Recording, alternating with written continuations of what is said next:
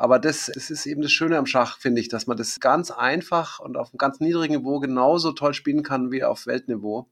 Das ist ja, das ist irgendwo demokratisch, kommt mir vor. Hier ist Schachgeflüster. Hallo liebe Schachfreunde, herzlich willkommen zur 64. Ausgabe von Schachgeflüster, der Schachpodcast. Mein Name ist Michael Busse und in meinem Podcast interviewe ich Persönlichkeiten aus der Schachwelt. Ja, 64 Episoden, das ist natürlich für einen Schachfan ein ganz besonderes Jubiläum, denn symbolisch steht jede Episode für ein Feld auf dem Schachbrett. Und Symbolik wird im heutigen Interview bestimmt auch eine Rolle spielen, denn mein Gast beherrscht diese und andere künstlerische Spielarten sehr gut. Er produzierte unter anderem für Madonna das Musikvideo von American Pie. Als Filmregisseur drehte er bekannte Filme wie Nordwand, Goethe und Der Medikus. Von sich selbst sagt er, ich habe einen Hang zum Epischen. Ja, und weshalb er heute im Schach, in einem Schachpodcast zu Gast ist, liegt daran, dass sein neuester Film am 23. September in die Kinos kommt. Und der Film heißt Die Schachnovelle. Darüber wollen wir natürlich reden. Und ja, deshalb hallo und herzlich willkommen an Philipp Stölzel. Hallo, hallo, guten Tag. Ich freue mich, dass ich bei euch sein darf. Ja, ich freue mich auch sehr, dass es geklappt hat und fühle mich auch wirklich geehrt. So wie ich das mitbekommen habe, haben Sie heute äh, einen Interviewtag angesichts des bevorstehenden Kinostarts. Wo und in welchem Rahmen treffen wir Sie denn heute an? Ja, diese Pressejunkies sind immer in Hotels. Das ist irgendwie ein, ähm, ähm, da gibt es dann mehrere Räume. Da sind dann ein oder mehrere Schauspieler noch mit dabei oder andere kreative Beteiligte an den, ähm, an der, am Film. Und da wird man dann so von äh, Zimmer zu Zimmer geschickt und, und macht dann eben mal Fernsehen, mal Print, mal äh, Podcast. Ist eigentlich ganz launig, ähm, macht Spaß. Und es ist natürlich die, ähm, dann so ein bisschen die leichtere Übung, dass man versucht, irgendwie ein bisschen den, den Film zu erklären oder die, die neugierigen Fragen, die es dann gibt, ähm, der, zu beantworten.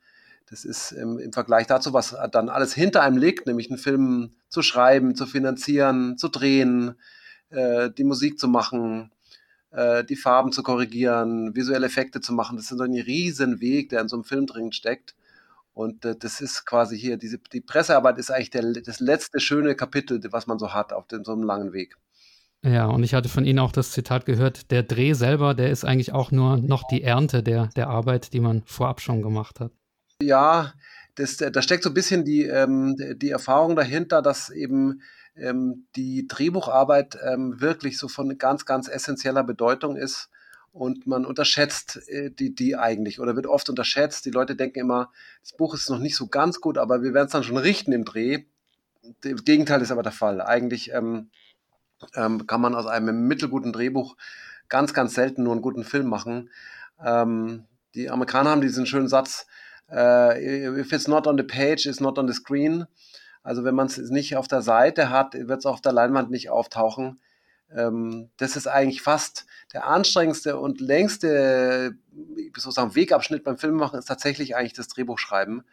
Ähm, das, das Drehen ist dann eben ähm, so, so, ein bisschen, ist auch toll und energetisch und auch manchmal anstrengend, aber ähm, ist eigentlich ein kurzes Stück und dann ist natürlich noch viel im Schnitt und sowas ähm, hinterher zu tun. Mhm ich habe manchmal das Gefühl, ähm, ähm, äh, es ist so wie so eine lange Zugreise und ähm, Leute, ich, ich sitze immer drin im Abteil und die anderen Leute äh, steigen zu und aus äh, und, und, und es begleiten einen so eine Station lang und dann sind sie wieder weg und dann kommen neue.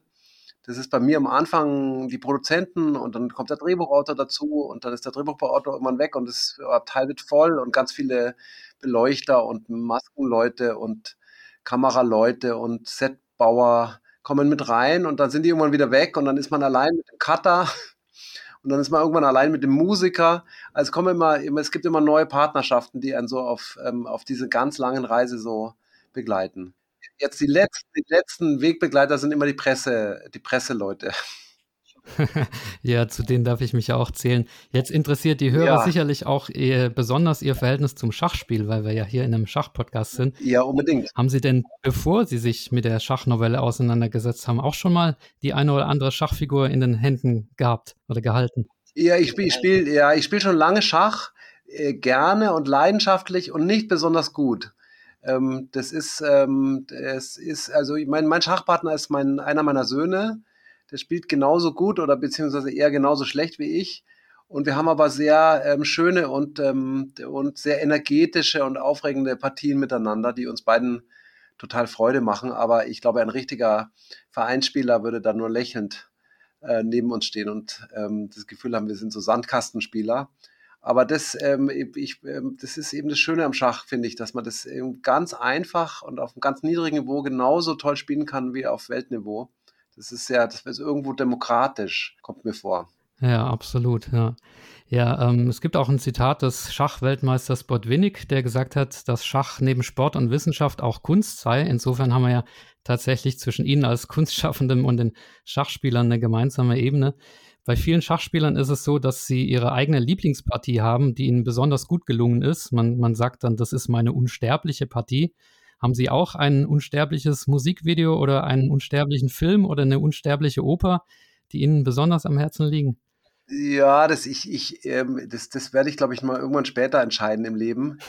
ich bin im Moment jemand, der, der tatsächlich immer gerne nach vorne schaut und das, dieses nostalgische ähm, Zurückschauen gar nicht so gerne hat. So, ich habe immer das Gefühl, das ist so, ich versuche, wie wenn man sagt, man muss den Schreibtisch erstmal wieder leer räumen und dann lädt man neues weißes Blatt Papier drauf, damit auch wieder was Neues entstehen kann. Man muss immer die anderen Sachen, muss ich immer so ein bisschen streichen. Ich gucke auch die alten Filme nie so wieder an.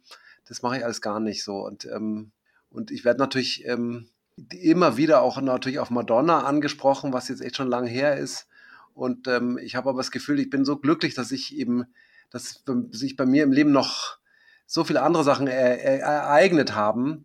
Weil das ist, ist, ja mal ein bisschen die Angst, dass man sagt, man hat so einen großen Moment im Leben und der war es dann.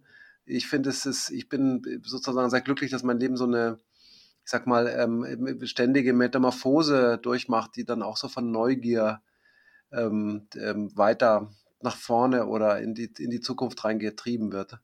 Ähm, von daher kann ich das gar nicht beantworten. Ich finde schon auch, ähm, hat er selber zum eigenen Werk äh, ähm, sozusagen das kritischste Verhältnis. So, ich weiß schon genau, was, wo, wie mir Sachen bei Filmen auch misslungen sind oder bei einem Musikvideo oder bei einer Oper.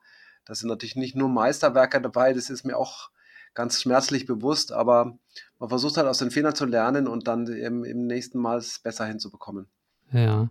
Ja, dann lassen Sie uns doch gleich zur Schachnovelle kommen. Das ist ja doch auch der Anlass unseres Interviews. Vielleicht zunächst zur Buchvorlage. Die stammt ja von äh, Stefan Zweig.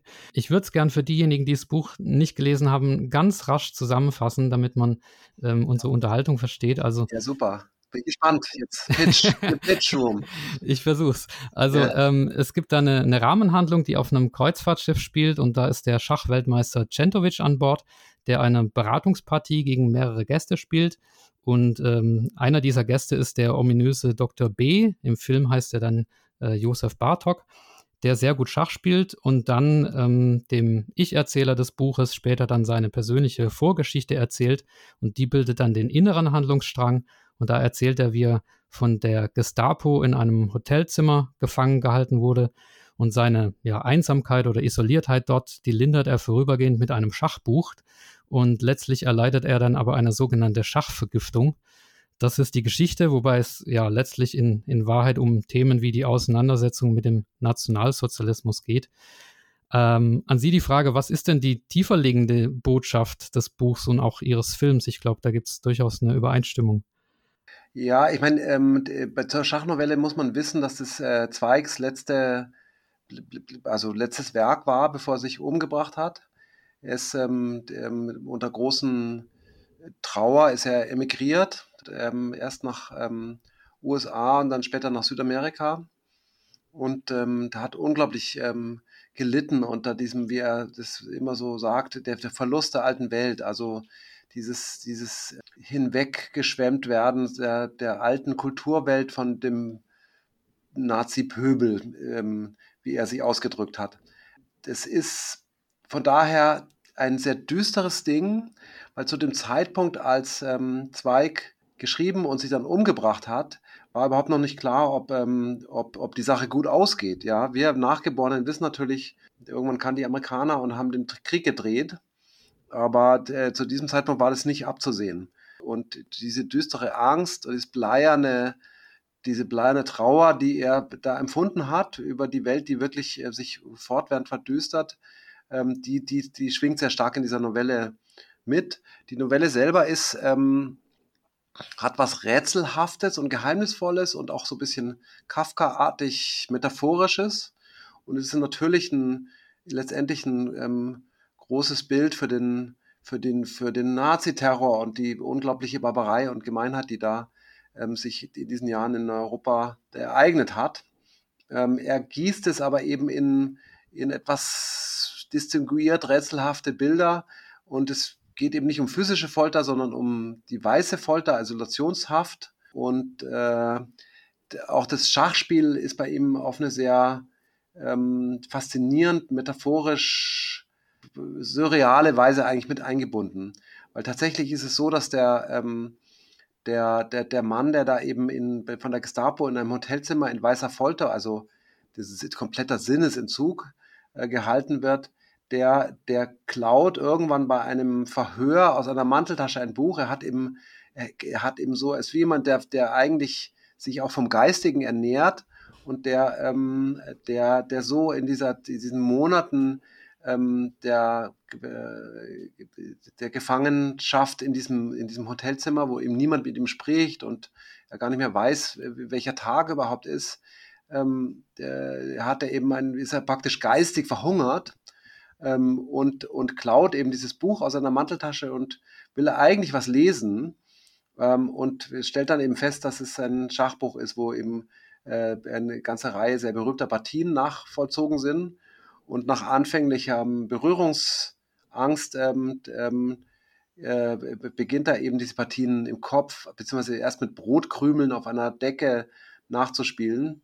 Und dann irgendwann später, als sie das Buch dann wegnehmen, weil er eben da aufgeflogen ist, äh, fängt er an, diese Partien, die kann er dann auswendig schauen, fängt er an, die im, im, im Kopf ähm, nachzuspielen und immer wieder durchzugehen. Erst langsam, dann schneller und zum Schluss in einer rasenden Geschwindigkeit. Das ist ein wahnsinnig äh, tolles Bild dafür, was eigentlich in dem, in dem, im Kopf von diesem Mann los ist, wie er eben langsam in einen Strudel des Wahnsinns gerät, ähm, äh, durch dieses gegen sich selber im Kopf Schachspielen.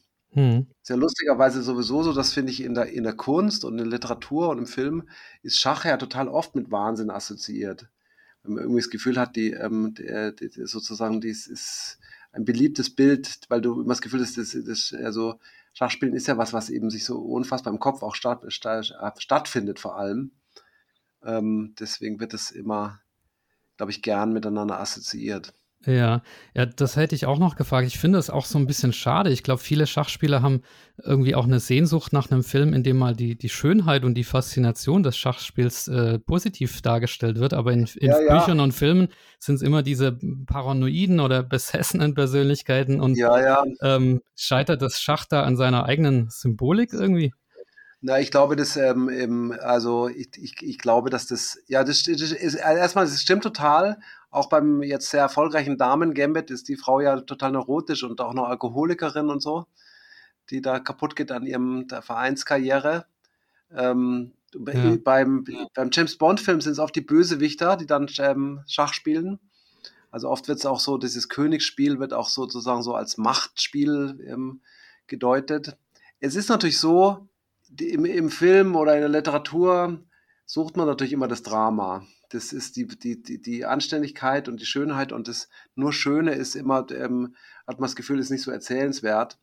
Bei, bei, speziell bei der Schachnovelle ist es tatsächlich so, dass das natürlich Schach natürlich total symbolisch steht. Ähm, der, der, die kroatische Schachweltmeister Mirko Centovic, der, der, der da eben ähm, auf dem Schiff mitfährt und da für Geld antritt gegen die erste Klasse Passagiere, der wird ja als Analphabet beschrieben ähm, und ähm, als jemand, der eigentlich einen Grundwortschatz von 100 Wörtern hat und wirklich nicht ähm, nichts anderes kann als ähm, als Schach, Schachspielen. Es gibt ja auch manchmal tatsächlich, also sehr so diversen äh, historischen Vorbildern so nachempfunden. Und das ist natürlich bei, bei Zweig so, das so eine Art Überschreibung der Nazis, die, die ja eben auch für einen sozusagen analphabetischen, analphabetische Barbaren hält, die eben nichts in Wirklichkeit Steinzeitmenschen und Geschlechter sind, die aber eben ähm, auf, der, auf dem eleganten Schachbrett eben da ähm, dann ähm, auf, eine, auf, eine, auf eine ganz mathematische Weise den Rest der Welt vernichten. So, das ist eigentlich so ein bisschen die, die Metaphernsprache, die hinter diesem Schachspiel bei, bei Zweig steht. Ja.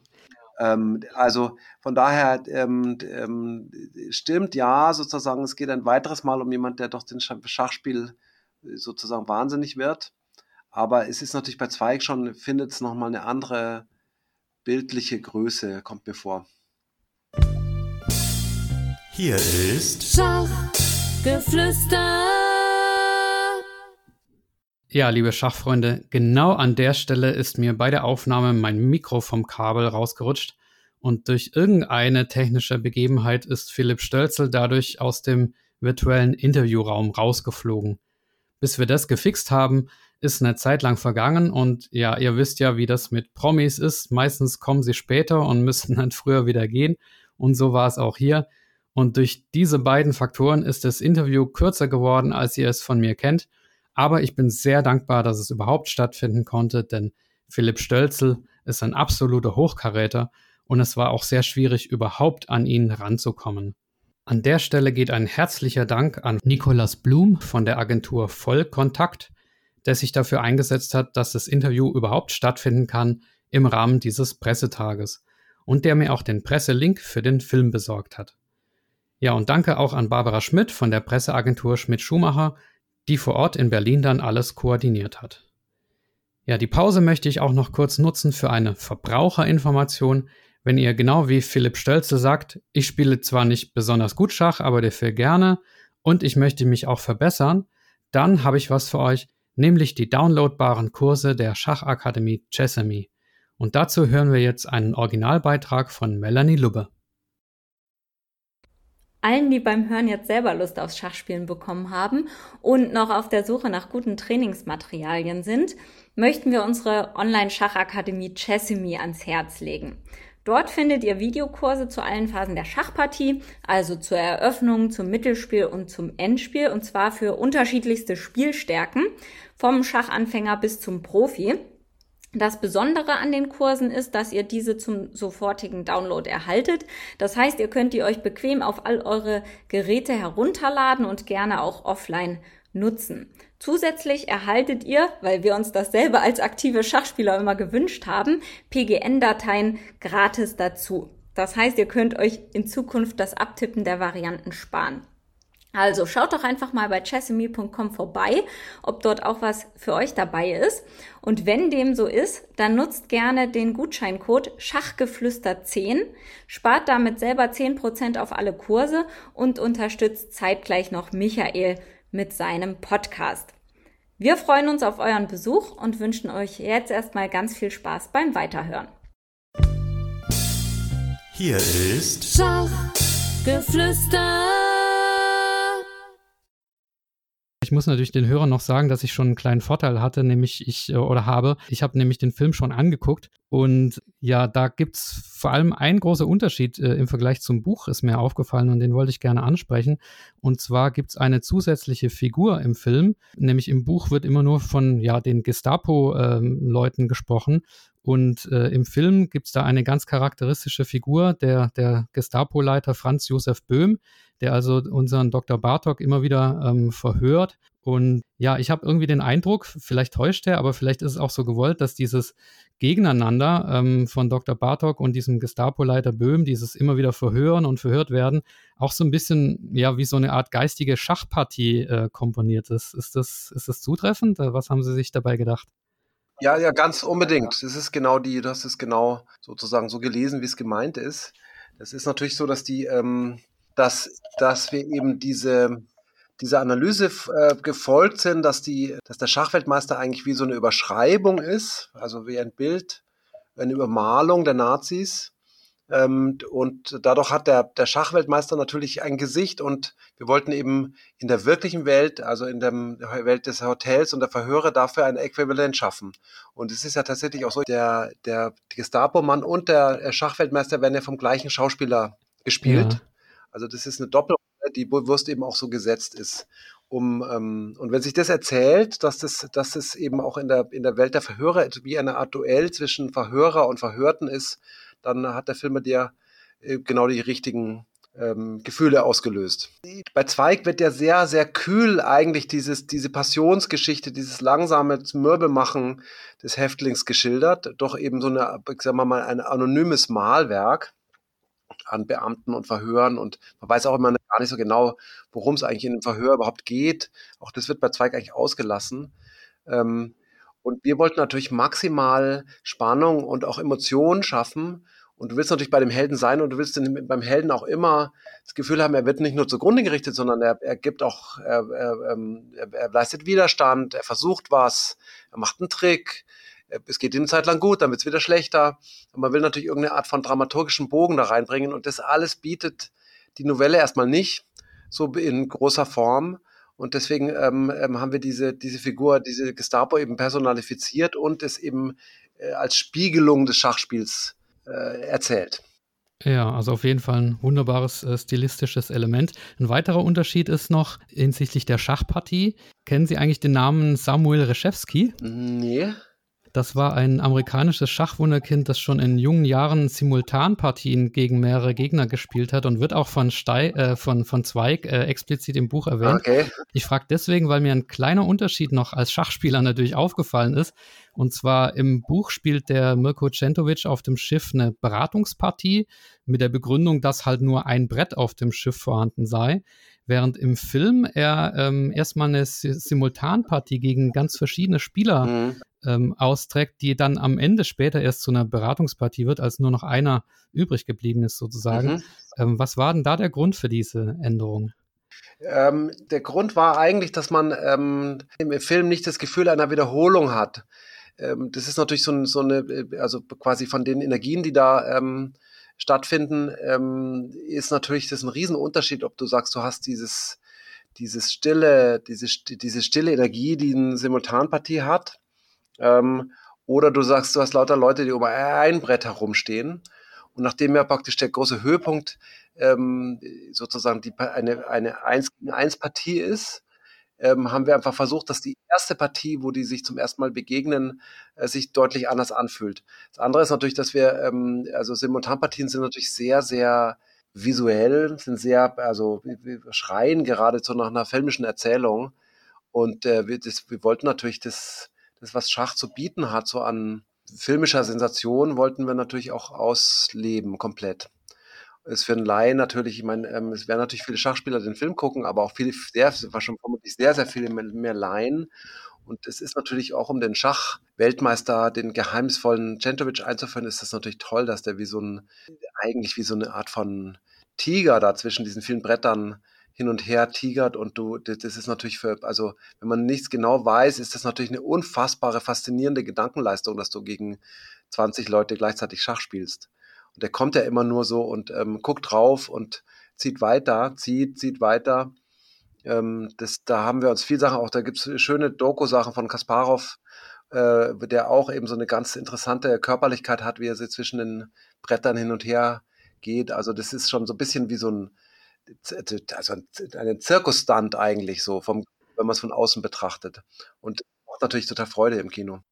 So eine kleine, kleine Ode an die Schachspieler ist auch drin. Ne? Einmal fällt dem ähm, Dr. B oder Josef Bartok, die, äh, fällt ihm der König um, ne? Und dann, dann hört man, wie er äh, Shadup sagt. Ja, ja. Also das ist so eine, ja, habe ich geschmunzelt. Ne? Ja, das ist schon alles sehr, also ich meine, das, das, wir haben das dann auch drin gelassen, auch, auch weil vermutlich viele Leute nicht wissen, was es bedeutet. Aber, ähm, aber wir haben versucht, alles, was, was in dem ähm, Film irgendwie an Schach, ähm, Schach drin ist, auch so, so authentisch und korrekt wie möglich zu gestalten. Ein kleiner Einschub, hier ist die Stimme aus dem Hintergrund. Ich weiß, dass es auch viele Einsteiger in die Schachwelt gibt, die den Podcast hören. Und für euch möchte ich kurz den Begriff Jadoub erklären. Jadoub ist französisch und heißt ich rücke zurecht.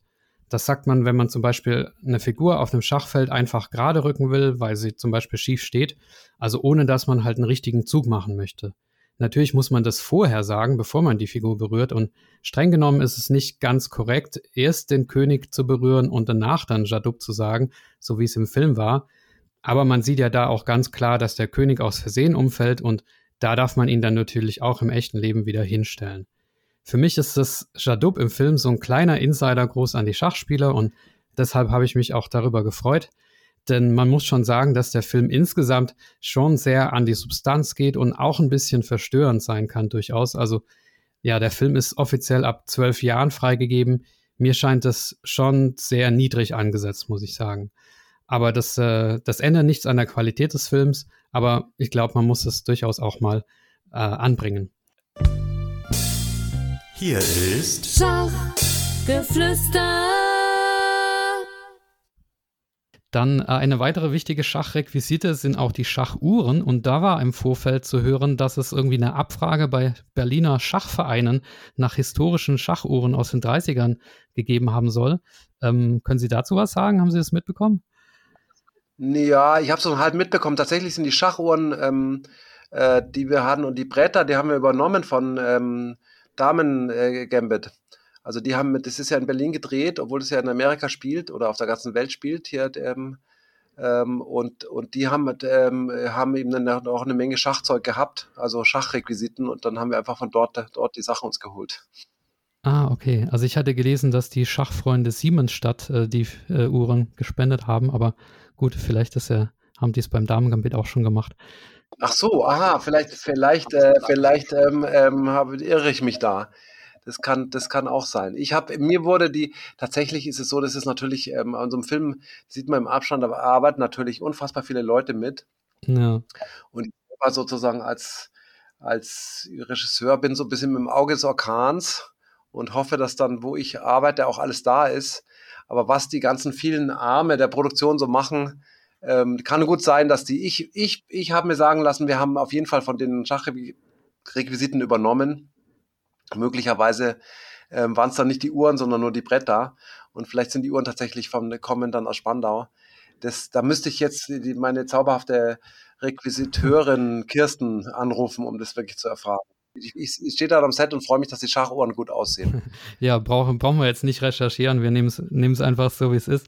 Ähm, über die Schauspieler würde ich gerne noch ein, zwei Worte äh, verlieren. Also Sie haben ja in, in, in Ihren bisherigen Filmen mit äh, Größen wie Benno Fürmann, Moritz Bleibtreu, Wotan Wilke Möhring, also die Creme de la Creme der deutschen Schachspieler, äh, Schachspieler sage ich schon, der deutschen Schauspieler äh, gearbeitet und ähm, bei der Schachnovelle war, ist es jetzt äh, Oliver Masucci und Albrecht Schuch in den Hauptfiguren.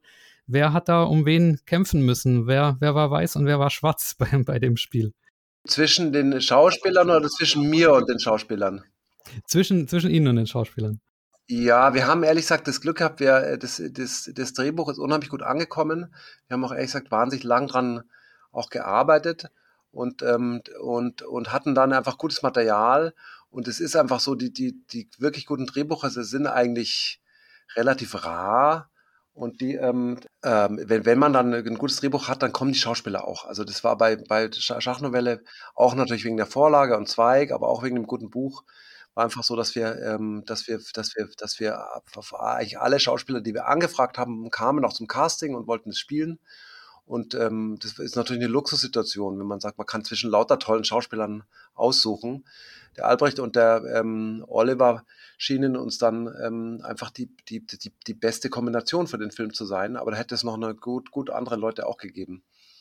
Ähm, aber mit den beiden waren wir so im, im Einzelnen und auch als Kombi irgendwie am, haben wir uns am wohlsten gefühlt und hatten das Gefühl, mit denen kriegen wir einen tollen Film hin. Äh, auf dem hohen Niveau waren die alle. Ja, also ist auch ein super Film. An der Stelle muss ich vielleicht nochmal eben äh, der, das Plädoyer an die Hörer, also unbedingt reinzugehen. Wer das, das Buch äh, mag, der, der wird den Film nochmal mehr lieben, weil es mhm. ja noch dramaturgische Steigerungen in dem Film gibt im Vergleich zum Buch. Ja, wie, wie ist es denn mit den Schachfiguren? Die waren im, im Buch aus, äh, aus, aus Brotkrumen oder aus Klopapier? Ich weiß es nicht mehr genau. Wie, haben, wie, wie sind die denn hergestellt worden? Na, die sind tatsächlich aus Brot. Also das, der macht ja. im Film aus Brot. Bekommt er immer jeden Tag einen Teller Suppe und ein Stück Brot. Und die, dann das Brot spart er sich dann vom, vom Munde ab und äh, macht dann ähm, macht die sozusagen mit Wasser und lässt es trocknen und so weiter und so fort und macht sich da so ein macht sich sozusagen die Figuren und, und macht die Weißen, macht damit das Seife dann und an seiner Zahnbürste macht er die Weiß. Ja. So macht er das und, und das versteckt er immer im Badezimmer in so einem Lüftungsschacht und spielt auf dem, ähm, auf dem etwas komplizierten Muster seines Badezimmers spielt er dann Schach. Und dann irgendwann ähm, wird er, fliegt er aber auf und das Buch wird entdeckt und, ähm, und die Figuren werden ihm weggenommen. Das, da, ab dann geht es bergab, noch, noch weiter bergab in dem Film. Und das Buch, das ist quasi speziell jetzt für den, für den Film hergestellt, ne? Oder gibt es das wirklich zu kaufen? Gibt es da eine Vorlage irgendwie? Nee, nee. Nee, nee, nee. Gibt es schon Vorlagen, aber das ist natürlich extra gemacht, klar. Ja, jetzt äh, wollte ich noch, oder können wir gerne auch nochmal ansprechen, wie der Film denn angekommen ist. Also klar, er, er startet erst im Kino, aber es gibt ja ähm, schon die eine oder andere Rez Rezension und auch Ehrungen. Ähm, wie ist denn das, das Echo, das bei Ihnen angekommen ist oder, ist, oder welche Ehrungen gibt es? Ja, sehr, sehr gut. Also das, das ist ein Film, der, der, also ich meine, das ist jetzt keine einfache Packung. Die Leute, die ähm, da aus dem Film rauskommen, sind immer auch ähm, wirklich durch einen Wolf gedreht, weil das einfach so ein sehr intensiver, ähm, ja, sozusagen albtraumhafte Geschichte ist. Die, die lässt mhm. niemand kalt. Aber die sind alle immer ähm, sehr, also begeistert, so wie intensiv Kino eben sein kann oder wie das, wie intensiv Kino mit diesem Film funktioniert. Und ähm, tatsächlich haben wir schon eine Reihe von Preisen bekommen. Also der Film hat den Bayerischen Filmpreis bekommen, der hat ähm, den Friedensfilmpreis bekommen und er bekommt jetzt auch noch den Preis der Filmtheatergilde. Das ist eigentlich eine besonders schöne Ehrung, weil das die Kinobesitzer selber sind, die sagen, wir zeichnen aus den Film, den wir für den besten deutschen Film des Jahres halten. Das ist irgendwie schön, weil es also quasi aus der Branche kommt.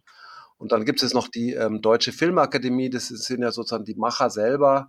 Ähm, da, ist, da, da, ist erst Verleihung und, ähm, und da ist aber auch für besten Film und noch sechs andere Kategorien nominiert. Also das, das ist eigentlich ähm, so in dieser Jury-Welt kann man sich da wirklich ähm, ähm, nicht beschweren. Das, ist, das erfährt jede Menge Ehrung. Ich selber komme ja gar nicht so aus der Festival- und, und, und ähm, Preiswelt, sondern bin eigentlich eher jemand, der ja eigentlich beim Machen eher ein bisschen als Publikum denkt, sage ich mal so. Das, das ist, und von daher ist für mich natürlich das Wichtigste, dass der Film jetzt auch zu den Zuschauern findet. Ja. In diesem Post-Corona gebeutelten Kinolandschaft, wo man die Leute so gar nicht, also wo man die Kinos nicht voll machen darf und die Leute gar nicht wissen, ob man überhaupt darf oder nicht, mit oder ohne Maske. Das ist natürlich auch ein schwieriger, schwieriger Moment fürs Kino, aber umso mehr braucht es da natürlich äh, gute Produkte, die dann die Leute auch wieder ähm, für die Leinwand begeistern. Ja, eigentlich sollte der Film ja auch schon längst äh, in die Kinos kommen. Ne? Ich glaube, der ist schon über ein Jahr im, im Kasten. Ja, ja, der vor allem fertig gemacht. Also habe ich im Oktober letzten Jahres fertig gemacht. Das ist natürlich eine wahnsinnig lange Zeit für so einen Film im, im Regal zu sein. Aber mal irgendwie schauen, was jetzt, wie es, wie es jetzt zu den, wie es jetzt, äh, wie, wie die Leute reinfinden. Wir werden sehen. Also das ist, wie gesagt, das ist ein, wie in vielen Bereichen der Gesellschaft irgendwie eine kritische Phase gerade. Aber ähm, ich mache mir keine Sorgen. Der Film ist auf jeden Fall, das, ich glaube, der hat das Zeug, dass er so ein bisschen so ein Klassiker wird, der auch bleibt. Also das ist genauso wie die Schachnovelle ja ein Evergreen ist und immer, immer wieder neu gelesen wird, ist der Film bestimmt auch so, dass er, der wird ein langes Leben im Fernsehen haben, denke ich mir. Ja, im Intro habe ich die Symbolik als äh, stilistisches Element angesprochen und der Film ist ja neben den Schachfiguren äh, oder neben dem Schachspiel auch noch voller weiterer Symbole. Eins davon, ich weiß auch nicht, ob das so gewollt war, aber ich frage einfach mal, ist die Glühbirne, die auch mehrfach auftaucht und da musste ich sofort an ein Musikvideo denken, Witt Heppner, wann kommt die Flut? Auch von Ihnen, da kommt auch eine Glühbirne vor. Ja. Mögen Sie Glühbirnen? Vermutlich. Ich, das äh, das habe hab ich selber vergessen irgendwas mit meinem Regie-Unterbewusstsein sagt mir, mach wieder eine Glühbirne.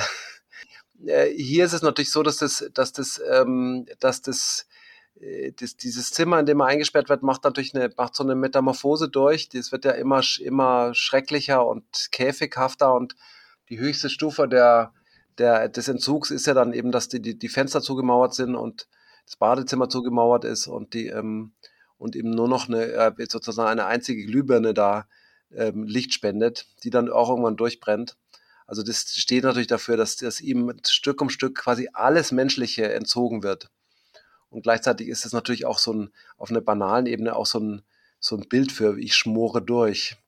Hm. So, dieses Verglühen und Durchschmoren und einfach sozusagen im Kurzschluss zerplatzen, das ist natürlich auch ein starkes filmisches Bild für, für, für dies, was diesem Mann innerlich geschieht, angetan wird. Ja, diese flackernde Glühbirne ist so, so ähnlich wie wenn jemand mit, mit einem Fingernagel an, an der Kreide kratzt, äh, an, an der Tafel kratzt. Also sehr, sehr, sehr unangenehm und äh, ja, also gut umgesetzt. Ja, wir sind schon fast am Ende. Ich weiß, es gibt noch äh, Interviews äh, zu machen fürs, fürs Fernsehen und größere Medien als äh, ein Schachpodcast. Aber ja, eine ja. Frage hätte ich noch. Ja, gerne. Ähm, und zwar sind Sie ja in verschiedenen Darstellungsformen zu Hause, Theater, Film, Oper, Musik. Was gibt es denn zu der Kunstform Podcast zu sagen? Gehören Sie auch zu den 18 Millionen Podcast-Hörern in Deutschland? Ja, ich, ich, ich, ich höre so diverse Podcasts, die ich gerne mag. So beim Joggen, ehrlich gesagt, ist es immer eine schöne Beschäftigung. Und ich habe auch eine Reihe von Podcasts auch schon mitgemacht. Ich finde es eine wahnsinnig äh, schöne Form. Das, also mir entspricht das total. Ich, ähm, ich, äh, ich hasse Fernsehinterviews. Jetzt die, die, die ich jetzt gleich machen muss, da war ich jetzt schon ein bisschen nervös, weil ich finde immer, dass sich Inhalte ähm, ganz schwer nur so äh, auf, auf so kurze Formeln bringen lassen. Ich finde es eigentlich immer, dass die, ich hasse auch ähm, so diese Formen wie ähm, Twitter zum Beispiel das Gefühl habe, in, in, dieser Verkürzung werden die Inhalte immer so banal. Und was ich ähm, das Schöne am Podcast hören und Podcast machen äh, finde, dass du eben in, in, so einer Art von lockeren Gespräch dich immer befindest, was, ähm, was, was, wo man immer Dinge so umkreist und so ein bisschen sich findet und auch nicht nur zu jemand spricht, sondern miteinander spricht. Also ich bin ein äh totaler Podcast-Fan. Ja, das, das freut mich zu hören und äh, dann bleibt mir nur noch mich, mich ganz herzlich zu bedanken für die Zeit. Ja, ich wusste auch vorher gar nicht, dass Sie auch selber Schach spielen, also das, das freut mich umso mehr, dass wir da eine gemeinsame Ebene haben. Ja, schön. Ja, wie gesagt, ganz schlecht, ganz schlecht, aber gerne. ja, das macht ja nichts, ne? Also jeder, ähm, wir sind ja irgendwie, wenn wir nicht gerade der Weltmeister sind, gibt es immer einen, der besser ist. Ja, das stimmt. Und äh, Hauptsache, es macht Spaß. Genau. Ja, dann vielen Dank für das Gespräch und äh, viel Erfolg weiterhin. Ja, danke auch. Hat Spaß gemacht. Okay. Ja, danke. Gut. Tschüss. Bis dann. Tschüss, tschüss. Das war Schachgeflüster. Ja, liebe Zuhörer, ich hoffe, das Interview hat euch gefallen. Ein paar abschließende Hinweise habe ich noch für euch. Zum einen die Online-Konferenz Work for Chess am 18. September von Schachgeflüster Interviewgast IM Stefan Löffler. Dort äh, wird es um Fragen gehen, zum Beispiel, wie man das Schach weiter voranbringt. Also der Name nochmal Work for Chess und dieses For wird als Zahl 4 geschrieben. Das lässt sich bestimmt äh, googeln. Zum zweiten der YouTube-Kanal Yorambo Moves, also geschrieben, wie man es spricht, Yorambo und dann Moves sowie Englisch für Züge. Da gibt es exzellente Schachvideos und zum Dritten, schaut doch mal vorbei auf www.schachtraining.de. Da wurde jetzt eine Podcast-Folge veröffentlicht mit Vertretern der neuen Schachvereinigung CSA und deren Plänen für die Zukunft. Die wollen das Schach auch richtig voranbringen, also sehr interessant zum Zuhören. Wer von euch auf LinkedIn ist, da habe ich jetzt auch eine Schachgruppe gegründet. Ihr könnt gerne beitreten, neben der üblichen Schachgeflüster Facebook-Gruppe natürlich. Und wie schon beim letzten Mal praktiziert, möchte ich künftig nach dem Vorbild des Perpetual Chess Podcast meine Förderer auf PayPal und Patreon im Podcast-Outro namentlich aufführen. Sie machen es mir möglich, den Podcast zumindest nahezu, muss ich immer noch sagen, kostendeckend produzieren zu können. Falls ihr auch Förderer werden wollt, die Adressen sind paypal.me slash Schachgeflüster mit UE oder patreon.com, also Patreon geschrieben, slash Schachgeflüster. Also vielen herzlichen Dank an folgende Personen oder Einrichtungen und es wären noch immer mehr in alphabetischer Reihenfolge des Vornamens. Andreas Virux, Armin Züger, Dr. Benjamin Steinhilber, Dieter Riegler, Friedhelm Küch, Güven Manay vom interkulturellen Schachverein Satranj Club 2000, Hans aus Berlin, Dr. Joachim Meyer-Brix, Markus Schirmbeck, Peter, Oliver Bremer, die Internetseite schachtraining.de und Tim Bialuszewski. Vielen Dank, macht's gut, bleibt oder werdet gesund, euer Michael.